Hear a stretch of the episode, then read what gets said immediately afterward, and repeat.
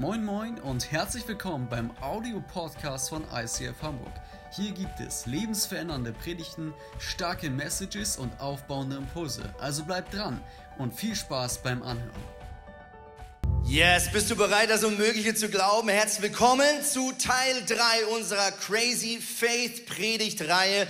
Solltest du die letzten zwei Predigten verpasst haben, dann gönn sie dir unbedingt noch und sei unbedingt nächste Woche mit am Start, wenn unser guter Freund Stefan Hensch vom ICF Berlin weiter predigen wird. Hey, wir sind mitten in einer Predigtreihe, in der wir uns gemeinsam fragen, was bedeutet es eigentlich, an Gott zu glauben, ja? Ganz viele Leute in unserem Land hier in Deutschland, die sagen ja von sich, dass sie an Gott glauben. Oder zumindest sagen sie, naja, ich glaube an einen Gott. Oder ich glaube an die Idee, dass da oben irgendeiner ist. Wenn man sie dann aber zweitens fragt, was denn dieser Glaube, also dieses Rechnen, dass es da irgendwo einen gibt, denn für eine Auswirkung hat auf das Leben dieser Person, dann kommt meistens viel weniger oder gar nichts. Und meine Frage heute Morgen ist, was macht es eigentlich für einen Unterschied in deinem Leben, dass du sagst, ich glaube an einen lebendigen, allmächtigen Gott, der mich liebt und mit mir durchs Leben geht. Und wo sieht man das eigentlich? Am Montag, am Dienstag, am Mittwoch und so weiter und so fort. Wo macht dieser Glaube? In den alltäglichen Entscheidungen, in denen wir alle drinstecken als Menschen. Wo wird dieser Glaube, dieses damit rechnen, dass es einen lebendigen Gott gibt, wo wird dieser Glaube eigentlich wirklich sichtbar? Und ich glaube, und das ist mein Herzenswunsch, ist, dass diese Predigtreihe dir helfen kann, neue Glaubensschritte zu gehen. Weil wenn wir neue, mutige Glaubensschritte gehen, dann ist das immer auch die Möglichkeit, dass wir Gott auf eine neue, frische Art und Weise kennen und erfahren dürfen. Das ist ein bisschen ähnlich wie meine Ehe. Ich bin verheiratet seit 20 Jahren unterdessen und meine Frau und ich merken immer, dass es uns gut tut, wenn wir auch als Ehepaar vielleicht mal etwas tun, was wir schon lange nicht mehr oder noch nie gemacht haben. Warum? Weil neue Schritte auch in eine Liebesbeziehung auch neues Leben und neue Erfahrungen freisetzen kann. Deswegen mache ich dir mega Mut. Sei heute mutig am Ende dieser Predigt. Formulier deine Glaubensschritte für diese Woche und erwarte, dass Gott deinen Glaubensschritt belohnen wird. Hey, ich habe es vorhin schon angekündigt. Ähm, ich möchte heute starten mit der Frage, was ist eigentlich dein Lieblingsbibelvers? Vielleicht hast du es schon eingetragen, vielleicht auch nicht. Lass uns mal schauen bei Slido, ob hier schon was gekommen ist. Zwei sind gerade noch am Schreiben, das ist großartig. Also, hier sehen wir zum Beispiel, ähm, vielleicht müssen wir noch ein bisschen hochscrollen oder startet der so? Ah, ein bisschen, ah, geht das? Äh, äh, äh ja, ja, Multimedia. Dank, oh, perfekt. Okay, zum Beispiel, der Herr ist mein Hirte, wir, boah, mir wird nichts mangeln. Jemand anders sagt, mein Lieblingsvers ist, der Herr ist mir erschienen von ferne, ich habe dich je und je geliebt, darum habe ich dich zu mir gezogen aus lauter Güte. Jemand anders sagt, wir wissen aber, dass denen, die Gott lieben, alle Dinge zum Besten dienen. Jemand anders zitiert Daniel. Hab keine Angst, denn Gott liebt dich, sagte er. Friede sei mit dir. Sei jetzt stark und mutig.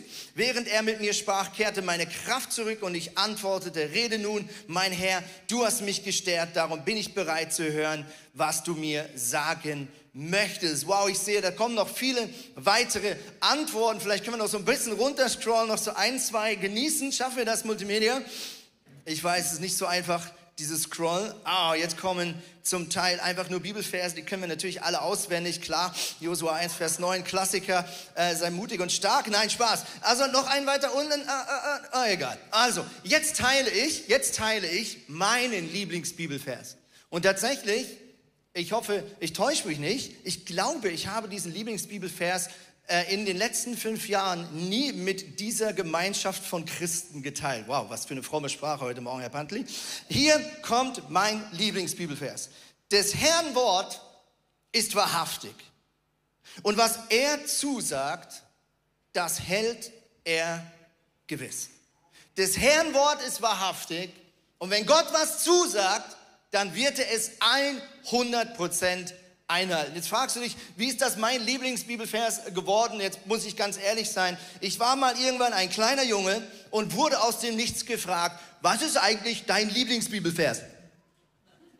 Und darauf hatte ich absolut keine Antwort. Und in dem Moment habe ich gemerkt, oh du meine Güte, ich brauche dringend einen Lieblingsbibelvers. Und da bin ich so den Flur in unserer alten Wohnung runtergelaufen und an der Tür meiner Schwester hing so ein kleiner Bibelvers, von dem ich dachte, der klingt irgendwie cool und er ist vor allem ziemlich kurz. Das heißt, der ist einfach auswendig zu lernen. Dann habe ich einfach entschieden, das ist mein Lieblingsbibelvers. Also so ist mein Lieblingsbibelvers mein Lieblingsbibelvers geworden. Aber was ich so liebe an Gott ist, bei ihm gibt es keine Zufälle. Und ich bin zutiefst davon überzeugt, dass Gott mich ganz bewusst schon als kleiner Junge auf diesen Vers gestupft hat, weil dieser Vers zu einem ganz wichtigen Motto wurde in meinem Leben. Was Gott verspricht, was er dir zusagt, das hält er gewiss. Hey, kann es sein, dass Glaube in der Praxis ganz viel mit unseren Worten zu tun hat? Kann es sein, dass Glaube in der Praxis ganz viel mit unseren Worten zu tun hat? Denk mal ganz kurz an eine Person, die für dich in einem besonderen Maße positiv ist. Jeder kennt doch so jemanden auf der Arbeit oder vielleicht im Freundschaftskreis, so eine, so eine super positive, konstruktive Person, die irgendwie mit den gleichen Herausforderungen des Lebens vielleicht so ein bisschen einfacher durchs Leben geht. Kann es sein, dass du nur deshalb weißt, dass diese Person besonders positiv ist, weil sie in ihrer Sprache das auch zeigt? Kann es sein, dass eine Person, die besonders positiv ist, deswegen besonders auffällt, weil sie in ihrer Sprache positiv, konstruktiv auf die Herausforderung des Alltags reagiert. Worte haben unglaublich Kraft. Wir werden heute anschauen, wie viel Kraft das Wort Gottes und alles, was Jesus schon ausgesprochen hat in der Vergangenheit, wie viel Kraft das haben kann. Anderes Beispiel. Wenn meine Frau und ich eine Spannung haben, einen Streit hatten, einen Konflikt hatten, woher weiß ich, wann dieser Konflikt geregelt und geklärt ist? In der Praxis ist es doch oft dann, wenn entweder ich sage, Schatz, es tut mir leid, oder sage, hey, ich vergebe dir, oder meine Frau sagt, Schatzi, mir tut es leid, oder ich vergebe dir. Also, was wir glauben, muss ausgesprochen werden, damit es überhaupt wirklich Glauben ist. Es ist ja eine Sache in sich drinne zu sagen, okay, ich vergebe meinem Ehepartner oder meiner Ehepartnerin, aber in der Kommunikation danach nichts zu ändern. Woher weiß ich, dass meine Frau mir wirklich vergeben hat? Wenn ihre Kommunikation mir gegenüber wieder konstruktiv ist. Aber solange sie mich anschweigt und nur innerlich für sich selbst entschieden hat, mir zu vergeben, aber ihre Kommunikation das nicht zeigt, wird weiter auf irgendeine Art und Weise auch der Haussegen schief hängen. Also mit anderen Worten, was wir glauben, muss kommuniziert werden, damit es wirklich Glaube ist. Oder anders ausgedrückt, es ist kein verrückter Glaube, es ist kein crazy faith, bis du anfängst, deinen Glauben auch in Worte zu fassen. Also es ist doch eine Sache, wenn ein Elon Musk, für die, die diesen Mann kennen, ein großer Innovator unserer Zeit, hat viele Dinge geschafft, wie andere Ingenieure gesagt haben, wird man nie schaffen oder sicher nicht in dieser Zeit. Äh, wenn Elon Musk nur innerlich geglaubt hätte, dass er ein Elektroauto bauen kann, was 400, 500 Kilometer Reichweite hat und für den Normalbürger erwerbbar ist, wenn er das nur geglaubt hätte, wir alle wüssten nichts von ihm. Nein, er war mutig genug, diesen Glauben zu artikulieren in einer Zeit, in der er es noch nicht umgesetzt hat, in der er noch keine Lösung gefunden hat, aber weil er es aussprach, entstand eine Kraft, eine Energie in seiner Umgebung, unter den Ingenieuren, unter den Handwerkern, alle, die mit ihm gemeinsam forschen, bis man eine Lösung gefunden hat. Also viele Männer und Frauen unserer Menschheitsgeschichte, die Großes bewegt haben, vielleicht Innovationen, vielleicht Dinge auch in ihrem Land verändert haben, sie fast alle haben erst die Herausforderung gehabt, es auszusprechen, im Wissen, dass die Leute sagen, die oder der ist verrückt geworden. Und erst später, viele Jahre später, wurde klar, nein, die Person war nicht verrückt, sondern sie hatte für diese Situation einen besonderen Glauben. Und deswegen glaube ich, dass es wichtig ist, dass wir lernen, unsere Kommunikation dem anzupassen, was wir glauben wollen. Und wenn wir das tun, wird sich unser Zustand, auch unser Glaubenslevel verändern. Sprüche 18, Vers 21 heißt es, Tod und Leben stehen in der Gewalt der Zunge. Wer sie liebt, der wird von ihrer Frucht essen. Das ist ein krasser Vers. Hier heißt es, das, was dein Mund verlässt, die Geräusche, die Worte, die du aussprichst, haben Gewalt über Tod und Leben. Durch deine Worte können Dinge aufblühen, kann Mut gestärkt werden, kann Hoffnung genährt werden und durch deine Worte aber kann auch Hoffnung geraubt werden, kann Angst freigesetzt werden in deine Umgebung. Also das, was du aussprichst, verändert das, was Menschen und du selber um dich herum glauben. Deine Worte verändern deinen Glauben. Und andersrum kannst du mit deinen Worten deinen Glauben auch auf ein neues Level heben. Ich möchte mit euch etwas anschauen, was mich fasziniert an der Bibel. Und zwar wissen viele, dass äh, der Gott selbst äh, als Jesus drei Jahre gewirkt hat als ein Rabbi. Und er hat nicht nur gelehrt, wie andere Rabbiner das getan haben, sondern der Sohn Gottes hat nicht nur mit Worten über Glauben gesprochen, sondern er hat diesen Worten auch Taten folgen lassen. Mit anderen Worten, ganz viele Männer und Frauen und Kinder wurden durch ihn geheilt. Da kamen Bettler, Blinde, Taube und so weiter. Sie alle brauchten Wunder und Jesus hat jede einzelne Person geheilt. Aber wenn wir mal viele dieser Geschichten, dieser Heilungsgeschichten kurz unter die Lupe nehmen, dann sehen wir zwei wichtige Muster, die ganz, ganz oft vorkommen. Das erste Muster ist folgendes. Hier kommt eine Person, die ein Wunder von Jesus braucht. Und Jesus fragt in den meisten Fällen folgende Frage. Was willst du, dass ich tue? Und ich denke manchmal, diese Szene muss sich echt komisch anfühlen, wenn doch da eine gelähmte Person auf dem Boden liegt, offensichtlich nicht aufstehen kann, offensichtlich vielleicht sogar ähm, verkrüppelt ist und alle haben das gesehen. Was für eine unsensible Frage, dass Jesus ja fast so ein bisschen dümmlich sagt, was willst du denn, dass ich tue? Aber ich glaube, er fragt das, weil er möchte, dass du mit deinen Worten einen Glaubensschritt gehst. Und dieser Glaubensschritt ist, dass diese Person Jesus sagt, ich möchte gehen können.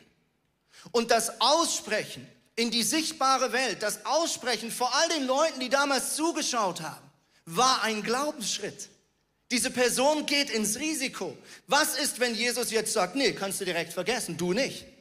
Was ist, wenn Jesus sagt, du, heute habe ich meine Kraft leider im Schlafsack liegen lassen. Wenn du Glück hast, sehen wir uns morgen nochmal.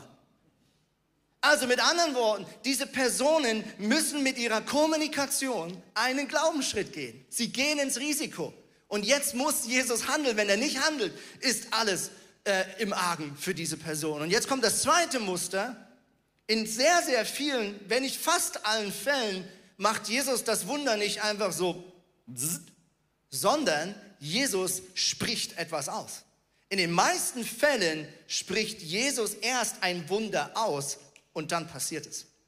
Er sagt, du bist geheilt oder du kannst sehen oder geh nach Hause, dein Kind ist wieder gesund.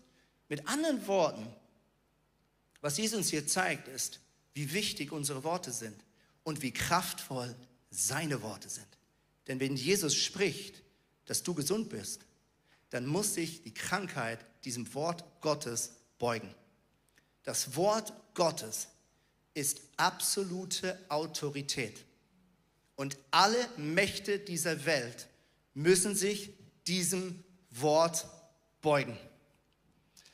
Ich möchte euch mit euch eine Stelle anschauen, wo sichtbar wird, wie viel Kraft die Worte Jesus haben. Die Jünger sind unterwegs nach Bethanien mit ihrem wunderbaren Rabbiner Jesus und Jesus hat Hunger und er kommt an einem Strauch vorbei, er sieht von weitem einen Feigenbaum und er kommt dorthin und wahrscheinlich wird sein Hunger so richtig freigesetzt, weil er in seinem Kopf schon so anfängt zu überlegen, wie er gleich diese erste Feige knüpfen wird und da reinbeißen wird. Aber zur Enttäuschung aller Anwesenden hat dieser Feigenbaum genau null Feigen. Mit anderen Worten, schön grün, aber keine einzige Feige. Ich finde das ehrlich gesagt ganz schön feige. Und was macht er? er sagt zu diesem Baum folgendes. In Zukunft soll nie wieder jemand von dir, lieber Baum, eine Frucht essen. Auch seine Jünger hörten es. Am nächsten Morgen kommen die beiden oder die ganze Truppe wieder an diesem Baum vorbei. Sie sind wieder unterwegs nach Bethanien. Und was sehen die Jünger zu ihrem Erschrecken? Hat der Baum nicht nur immer noch keine Feigen, sondern es sieht noch viel schlimmer aus. Er ist komplett verdorrt. Und die Jünger sind schockiert und denken, wow, wie viel Kraft hat unser Meister, wenn er spricht. Und jetzt sagt Jesus folgende Lektion an dich und mich.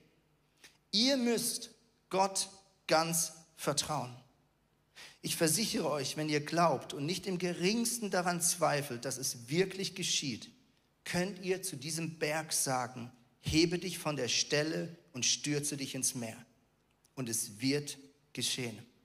Deshalb sage ich euch, wenn ihr auch bittet, glaubt fest, dass ihr es schon bekommen habt. Und Gott wird es euch geben.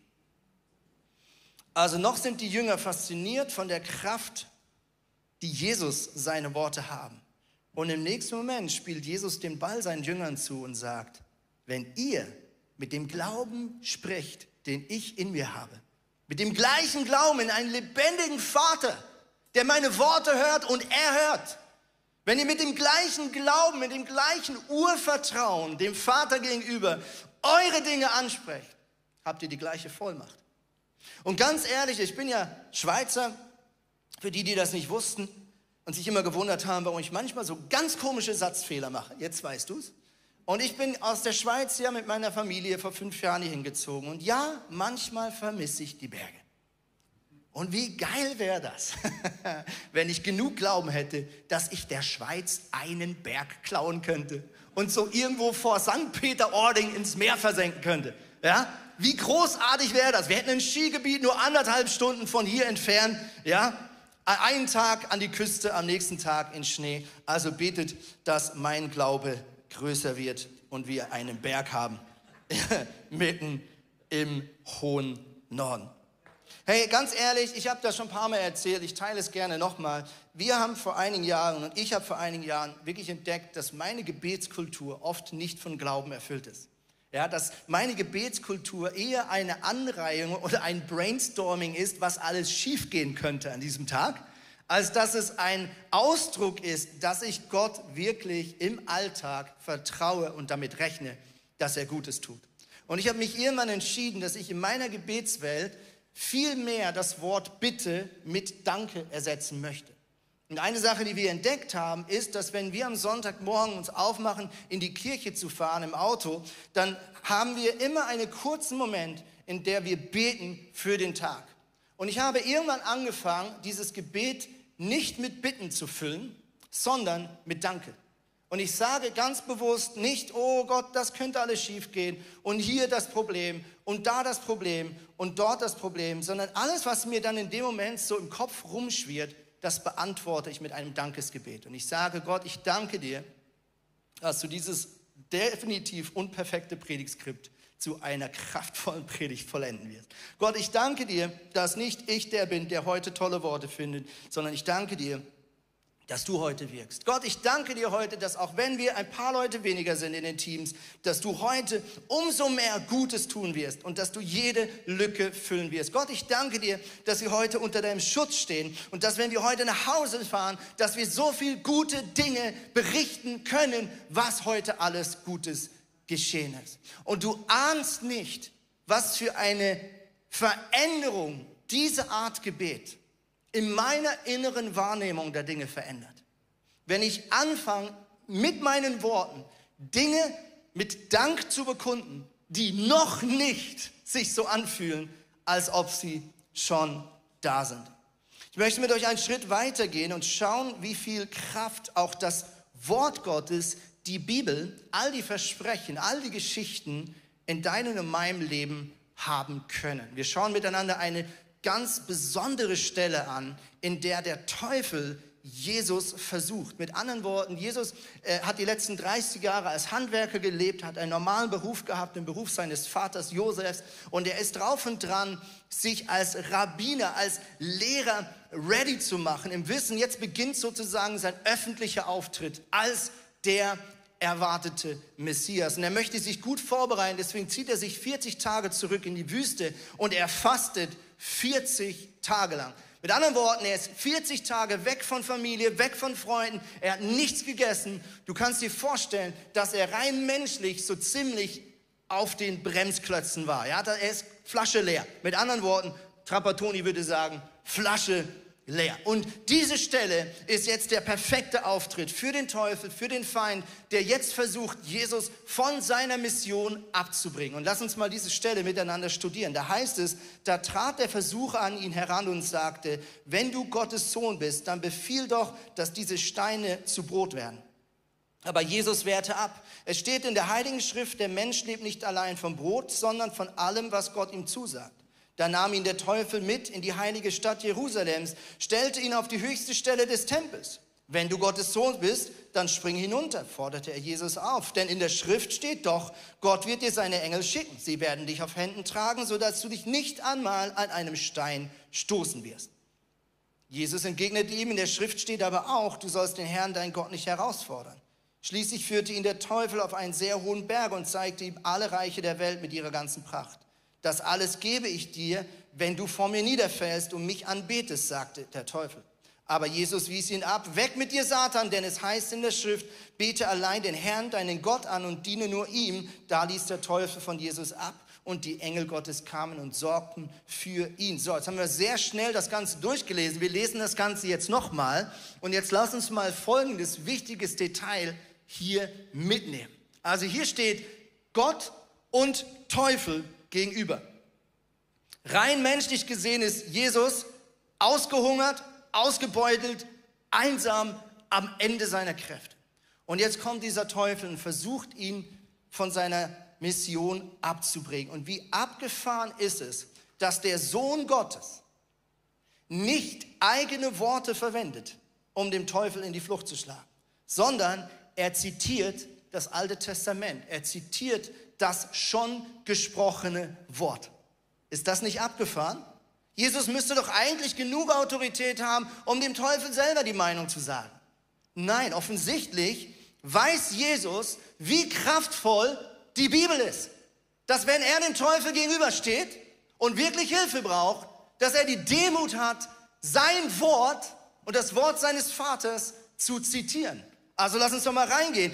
Der Teufel versucht ihn das erste Mal. Was macht Jesus? Er zitiert 5. Mose 8, Vers 3 und sagt, der Mensch lebt nicht allein von Brot, sondern von allem, was Gott ihm zusagt. Also ziemlich gut, dass Jesus so viel von der Heiligen Schrift auswendig konnte, weil eine Schriftrolle hat er wahrscheinlich nicht dabei gehabt. Der Teufel kommt nochmal und jetzt ist das Abgefahrene. Jetzt versucht der Teufel Jesus mit seinen eigenen Waffen zu schlagen und er zitiert auch das Wort Gottes.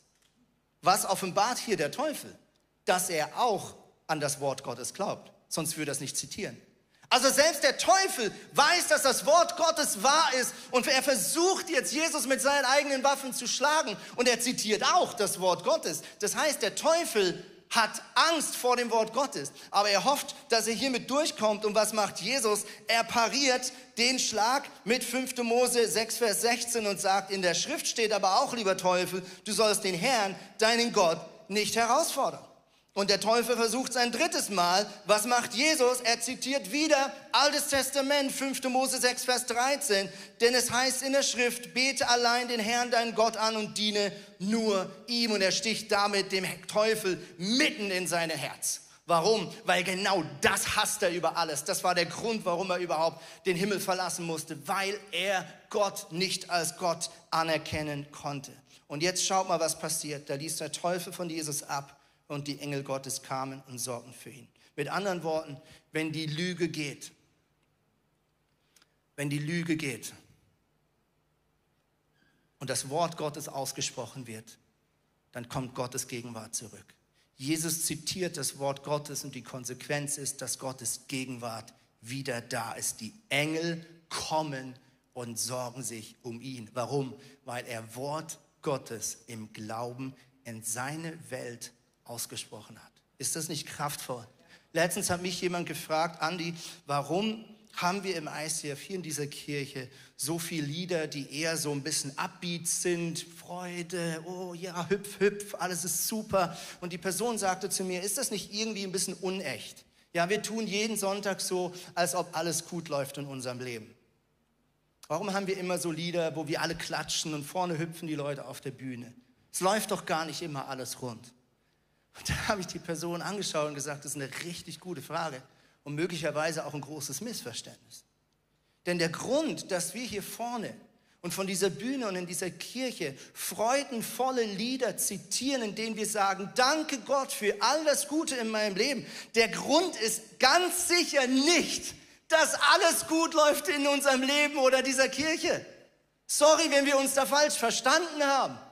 Das ist das Letzte, was ich transportieren will. Der Grund, warum wir Danke sagen und Gott feiern, ist, weil wir unseren Nöten und unseren Ängsten zurufen, dass wir immer noch glauben, dass Gott uns nicht im Stich lässt. Und wir erinnern uns an all die guten Zeiten, an all die großen Versprechen, die Jesus schon gegeben hat. Und unsere Seele und unsere Gefühle müssen sich dieser Wahrheit unterordnen.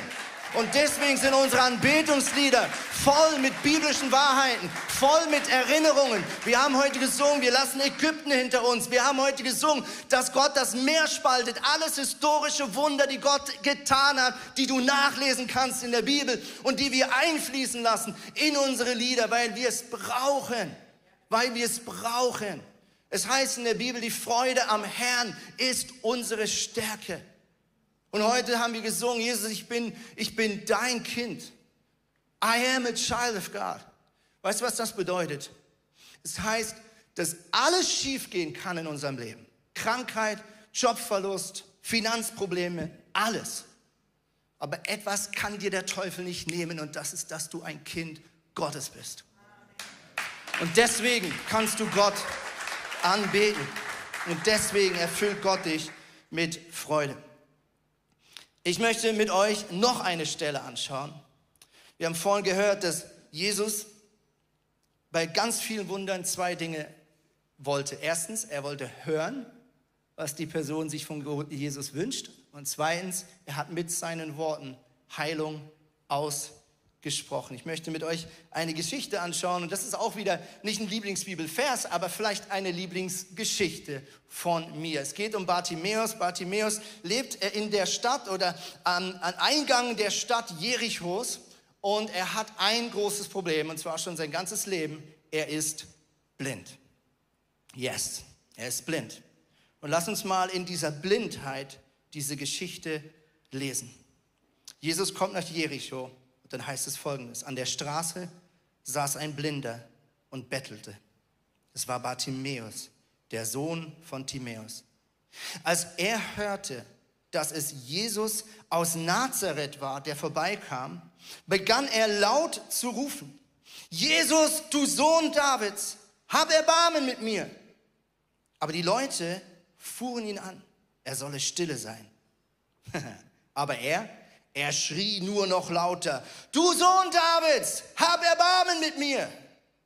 Da blieb Jesus stehen und sagte, ruft ihn her zu mir.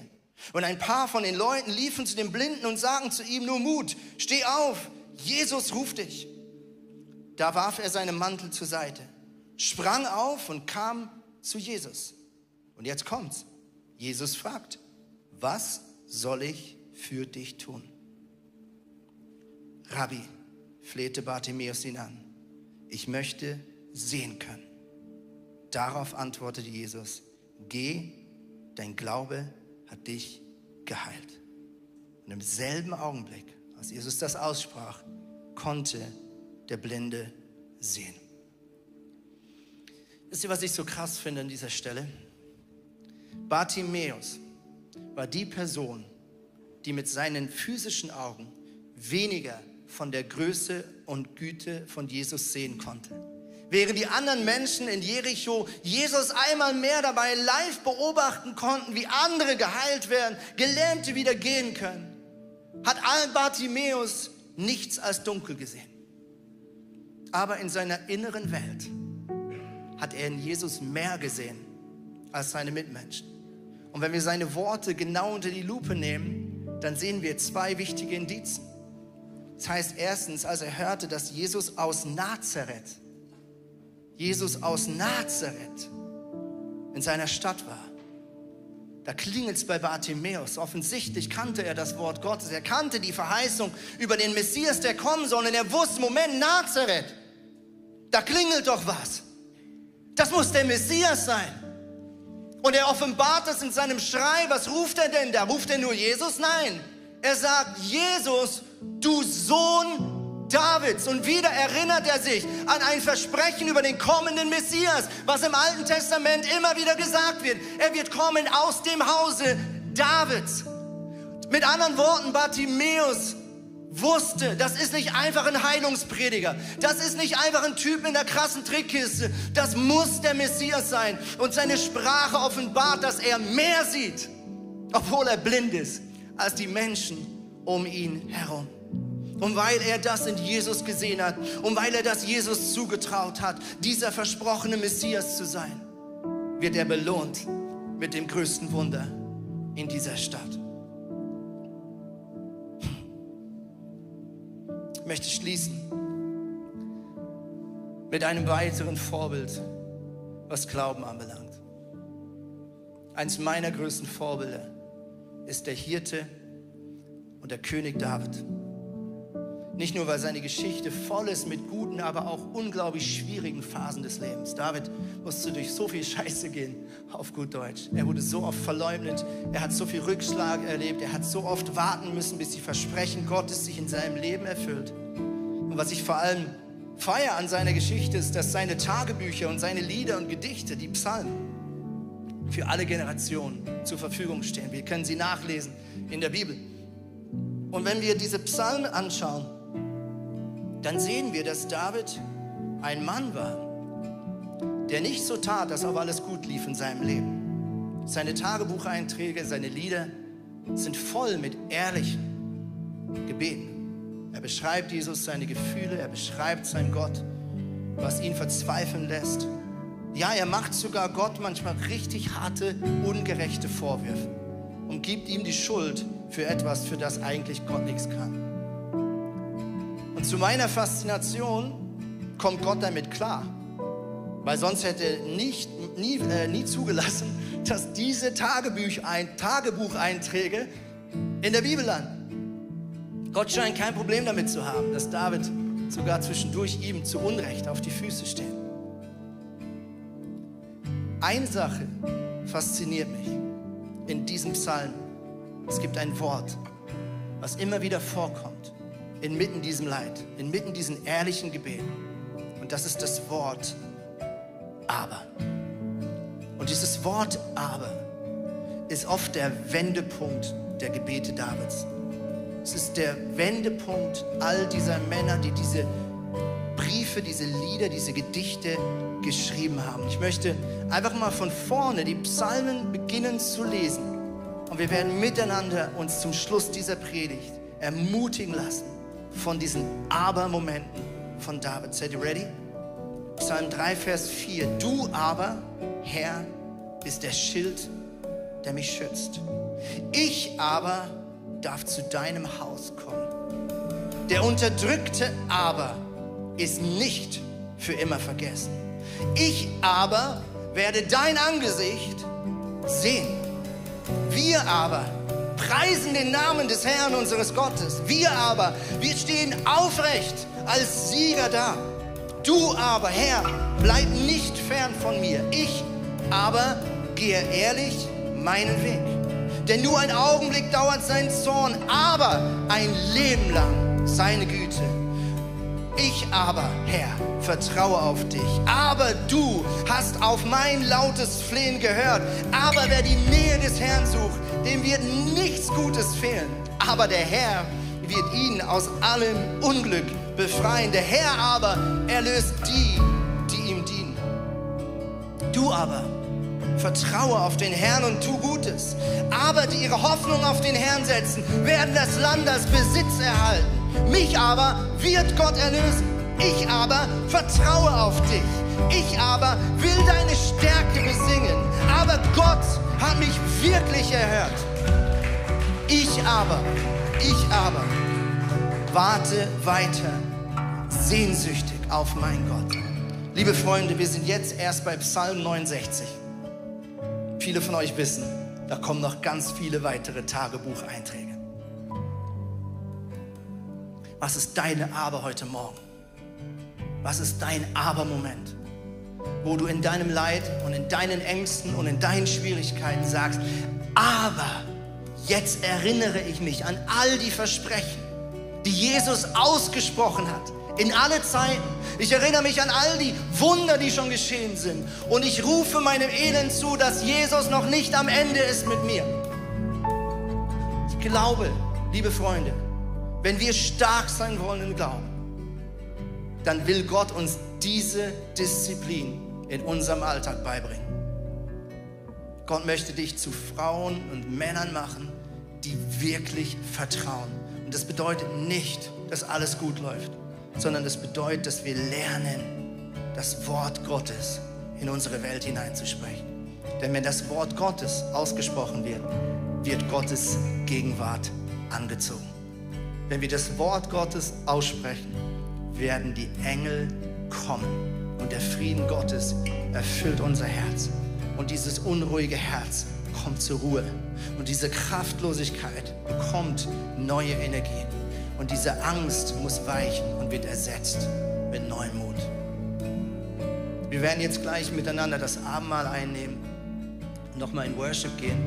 Aber wir möchten auch heute wieder diesen Moment haben, wo wir unsere Glaubensschritte, unsere Abers auf Papier bringen, online oder in physisch, falls du so ein kleines Notizbuch dabei hast. Du siehst jetzt einen QR-Code eingeblendet, auch von zu Hause aus kannst du dich einwählen. Das ist so ein kleines Online-Tool und du kannst dort einfach deine Glaubensschritte, die der Heilige Geist dir jetzt aufs Herz legt, in der nächsten Minute, schreibst du dir auf. Und vielleicht schreibst du heute mal deine Glaubensschritte als Dankesstatements auf. Du kannst auch die Schriftgröße ein bisschen kleiner machen, falls es zu eng wird. Und du sagst, danke Gott, dass ich diese Woche XY erleben werde, schaffen werde erreichen werde und so weiter und so fort. Also jetzt dein aktiver Teil. Schnapp dein Handy, schnapp dein Notizbuch, egal ob zu Hause oder hier im Saal und lass uns die nächste Minute oder zwei Minuten bewusst den Heiligen Geist fragen, was ist das, was du diese Woche Verrücktes mit mir anstellen möchtest. Let's go.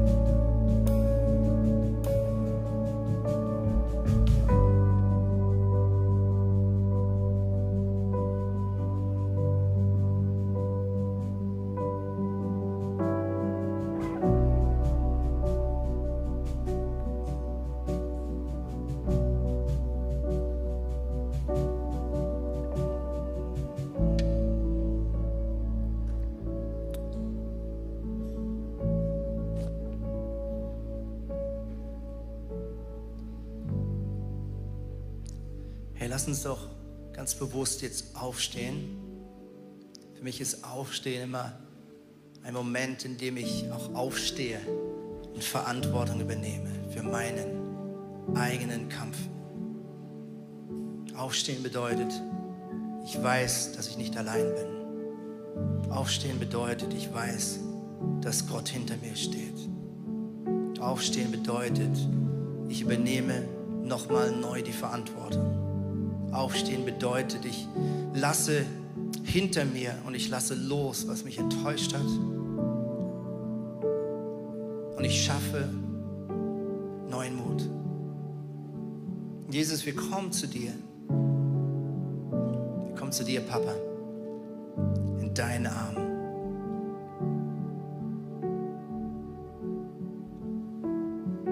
Ich danke dir, Gott, dass du taub, nicht blind bist für unsere Nöte. Da, wo wir blind sind, da, wo wir gefühlt taub sind oder wo etwas verstummt ist, da bitten wir dich jetzt um Heilung. Jesus, ich bitte dich, dass du uns heilst, dort, wo der Glaube nicht mehr da ist. Wir wollen nichts vorspielen. Wir wollen nichts irgendwie aus eigener Kraft versuchen hervorzubringen, sondern wir bitten dich jetzt, dass du zerbrochene Gefäße wieder füllst. Selbst da, wo wir Hoffnung losgelassen haben. Selbst da, wo wir dir nicht zutrauen, dass du Herr der Dinge bist. Genau da, genau da spreche ich dir heute mein Vertrauen aus. Ich danke dir, Gott, dass du nicht am Ende bist. Ich danke dir, dass du vollendest, was du begonnen hast. Ich danke dir, Gott, dass mir alles zum Besten dient, wenn ich dir diene.